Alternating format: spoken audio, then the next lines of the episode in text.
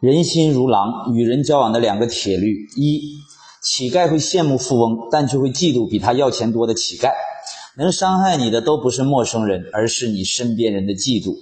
五年前呢，我花一万块钱给我妈买了个手镯，邻居问我多少钱，我还没开口，我妈就抢先说五十块钱。我当时很不理解，事后我妈跟我说，这个世界因为你过得好而开心的人永远都是极少数。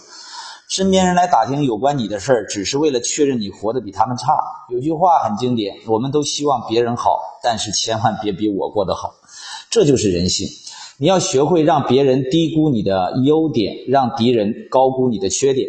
看到有人摔倒了，他会笑着去搀扶；看到别人中了彩票，却没有一个人愿意恭喜。你可以表示自己过得很好，但是一定要在后面加上一个不好的点，平衡他人的心态，也是保障自己的安全。如果你出国旅游了，回来一定要说：“哎，导游特别坑。”如果你买车了，一定要跟别人说这是借钱买的。二，谁对我好，我对谁好。以前我上班的时候，周围有需要帮助的、需要借钱的，我都会尽量帮他们，但是却发现没有人感激我，反而招来的是怨恨。后来我辞职创业，渐渐明白，帮人只帮有上进心、有前途、知恩图报的人。你帮错了人，就算你做一辈子好人，你依然会贫穷；你帮对了人，你就自然会富有。多年前，如果你送了三万块钱给马云的话，那你现在早就是亿万富豪了，对吧？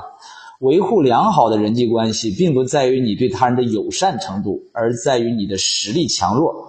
人们往往会对强者更宽容。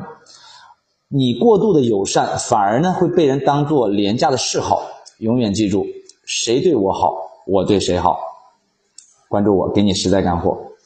拜拜。